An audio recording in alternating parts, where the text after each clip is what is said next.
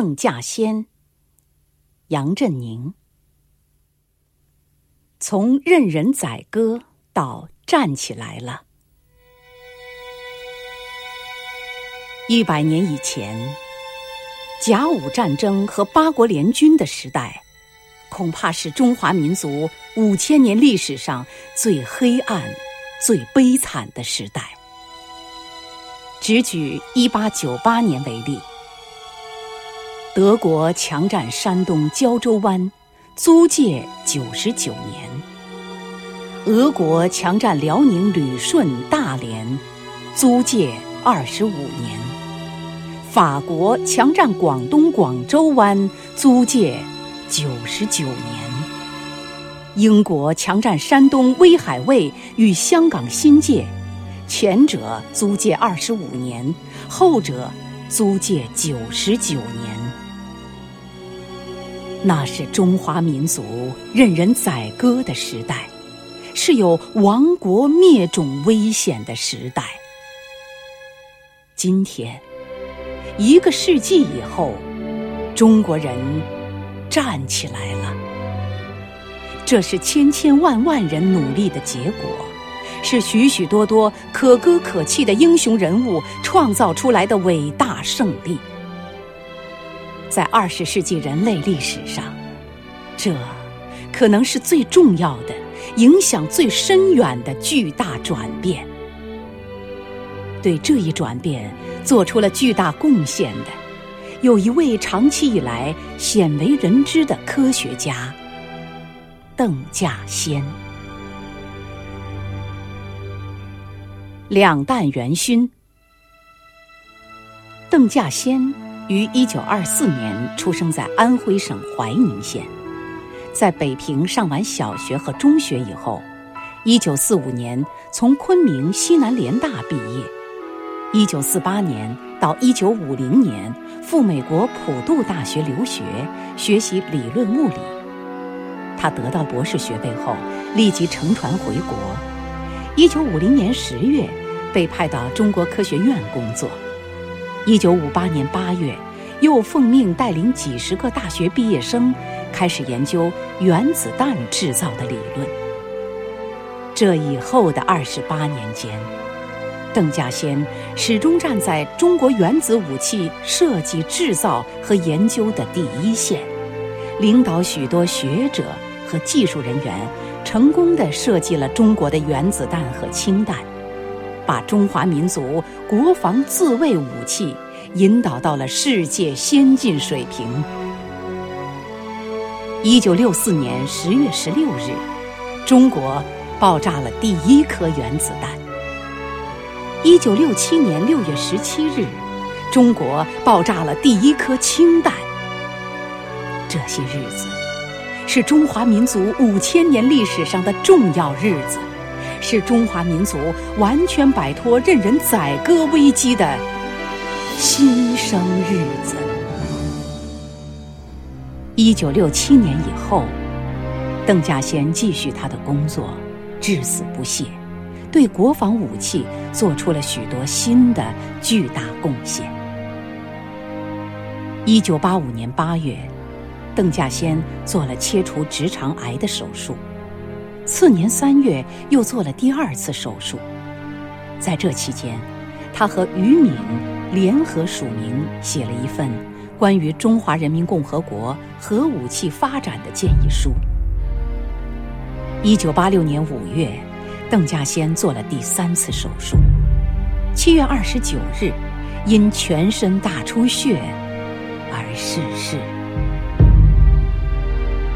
鞠躬尽瘁，死而后已，正好准确地描述了他的一生。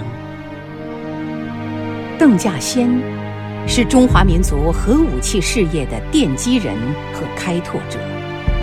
张爱萍将军称他为“两弹元勋”，他是当之无愧的。邓稼先与奥本海默。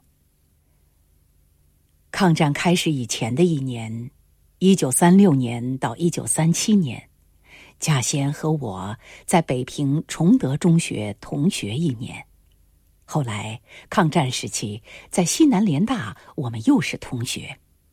以后他在美国留学的两年期间，我们曾住同屋。五十年的友谊，亲如兄弟。一九四九年到一九六六年，我在普林斯顿高等学术研究所工作。前后十七年的时间里，所长都是物理学家奥本海默。当时他是美国家喻户晓的人物，因为他曾成功的领导战时美国的原子弹制造工作。高等学术研究所是一个很小的研究所，物理教授最多的时候只有五个人，包括奥本海默，所以我和他很熟悉。奥本海默和邓稼先，分别是美国和中国原子弹设计的领导人，各是本国的功臣。可是，他们的性格和为人截然不同，甚至可以说，他们走向了两个极端。奥本海默是一个拔尖儿的人物，锋芒毕露。他二十几岁的时候，在德国哥廷根镇做波恩的研究生。波恩在他晚年所写的自传中说，研究生奥本海默常常在别人做学术报告时，包括波恩做学术报告时，打断报告，走上讲台，拿起粉笔说：“这可以用底下的办法做得更好。”我认识奥本海默时，他已有四十多岁，已经是家喻户晓的人物了。然而，打断别人的报告，令演讲者难堪的事仍然时有发生，不过比起以前要较少一些。奥本海默是一个复杂的人，佩服他、仰慕他的人很多，不喜欢他的人也不少。邓稼先，则是一个最不要引人注目的人物。和他谈话几分钟，就可以看出他是一个忠厚朴实的人。他真诚坦白，从不教人。他没有小心眼儿，一生喜欢“纯”字所代表的品格。在我所认识的知识分子当中，包括中国人和外国人，他。是最有中国农民的朴实气质的人。我想，邓稼先的气质和品格是他之所以能成功的领导许许多多各阶层人士，为中华民族做出历史性贡献的原因。人们知道，他没有私心，因此绝对相信他。文革初期。他所在的研究院九院成立了两派群众组织，对吵对打，和当时全国其他单位一样，而邓稼先竟有能力说服两派继续工作，于一九六七年六月成功的制成了氢弹。一九七一年，在他和他的同事们被四人帮批判围攻的时候。如果别人去和公宣队、军宣队讲理，恐怕要出惨案。而邓稼先去了，竟能说服公宣队、军宣队的队员，这是真正的奇迹。邓稼先是中国几千年传统文化所孕育出来的有最高奉献精神的儿子。邓稼先。是中国共产党的理想党员。我以为，邓稼先如果是美国人，不可能成功的领导美国原子弹工程；奥本海默如果是中国人，也不可能成功的领导中国原子弹工程。当初选聘他们的人，钱三强和葛罗夫斯。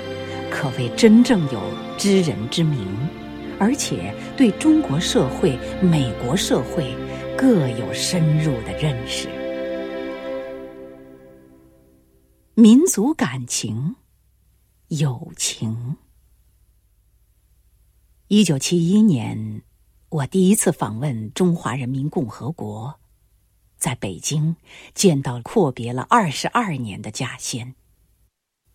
在那以前，也就是一九六四年，中国原子弹试爆成功以后，美国报章就已经多次提到贾先是此项事业的重要领导人。与此同时，还有一些谣言说，一九四八年三月去中国的韩春曾参与中国原子弹工程。韩春曾于四十年代初在洛斯阿拉姆斯武器实验室做费米的助手，参加了美国原子弹的制造。那时，他是年轻的研究生。一九七一年八月。我在北京看到稼先时，避免问他的工作地点，他自己只是说在外地工作。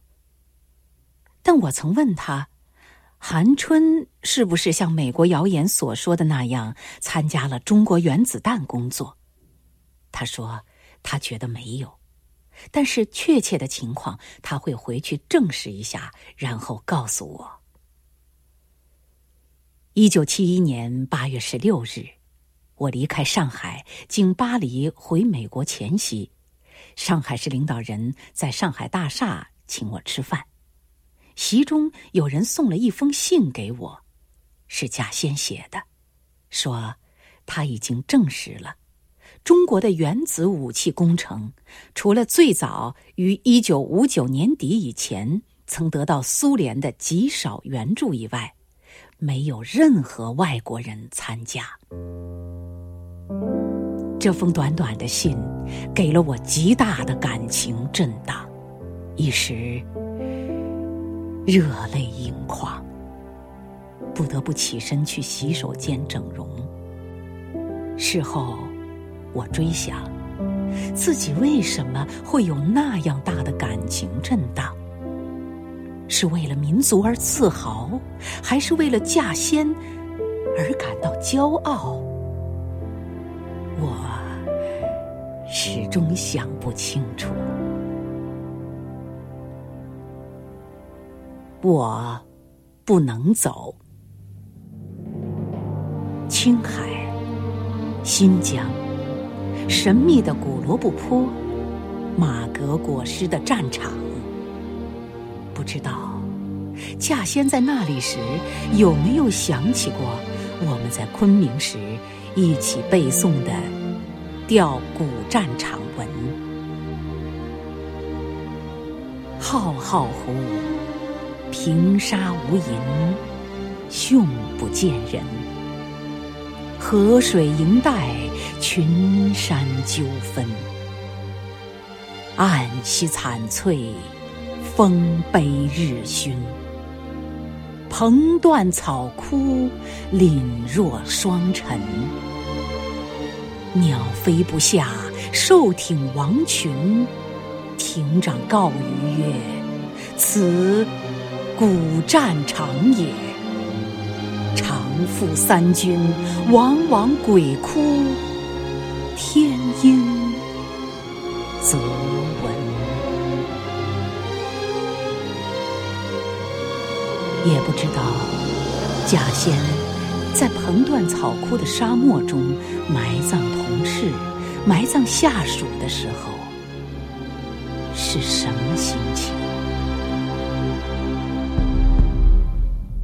粗估参数的时候，要有物理直觉；筹划昼夜不断的计算时，要有数学见地。决定方案时，要有勇进的胆识，又要有稳健的判断。可是，理论是否够准确，永远是一个问题。不知贾先在关键性的方案上签字的时候，手有没有颤抖？戈壁滩上。常常风沙呼啸，气温往往在零下三十多摄氏度。核武器试验时，大大小小临时的问题必定层出不穷。贾先虽有福将之称，意外总是不能完全避免的。一九八二年，他做核武器研究院院长以后，一次。井下突然有一个信号测不到了，大家十分焦虑，都劝他回去。他只说了一句话：“我不能走。”假如有一天哪位导演要设置《邓稼先传》，我要向他建议。采用五四时代的一首歌作为背景音乐，那是我儿时从父亲口中学到的。中国男儿，中国男儿，要将之手撑天空。长江大河，亚洲之东，峨峨昆仑。古今多少奇丈夫，岁守黄尘，燕然乐宫，至今热血犹嫣红。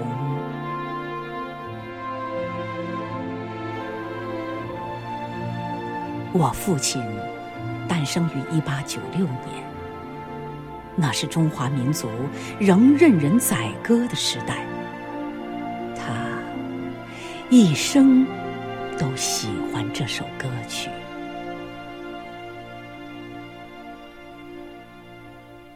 永恒的骄傲》。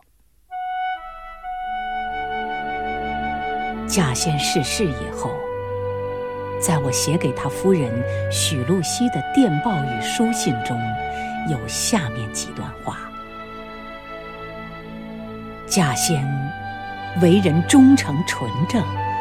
是我最敬爱的挚友，他的无私的精神与巨大的贡献，是你的，也是我的永恒的骄傲。贾献去世的消息，使我想起了他和我半个世纪的友情。我知道，我将永远。珍惜这些记忆，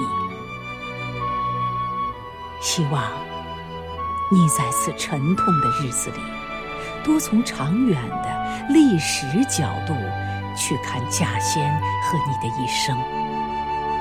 只有真正永恒的，才是有价值的。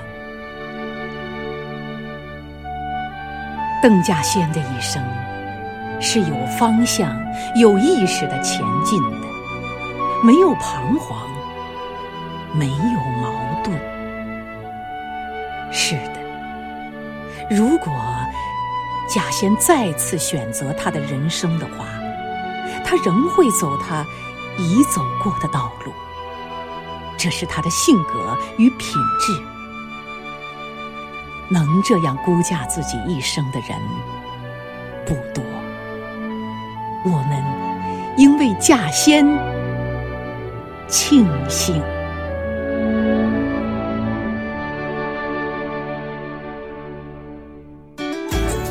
更多课文，请关注微信公众号“中国之声”。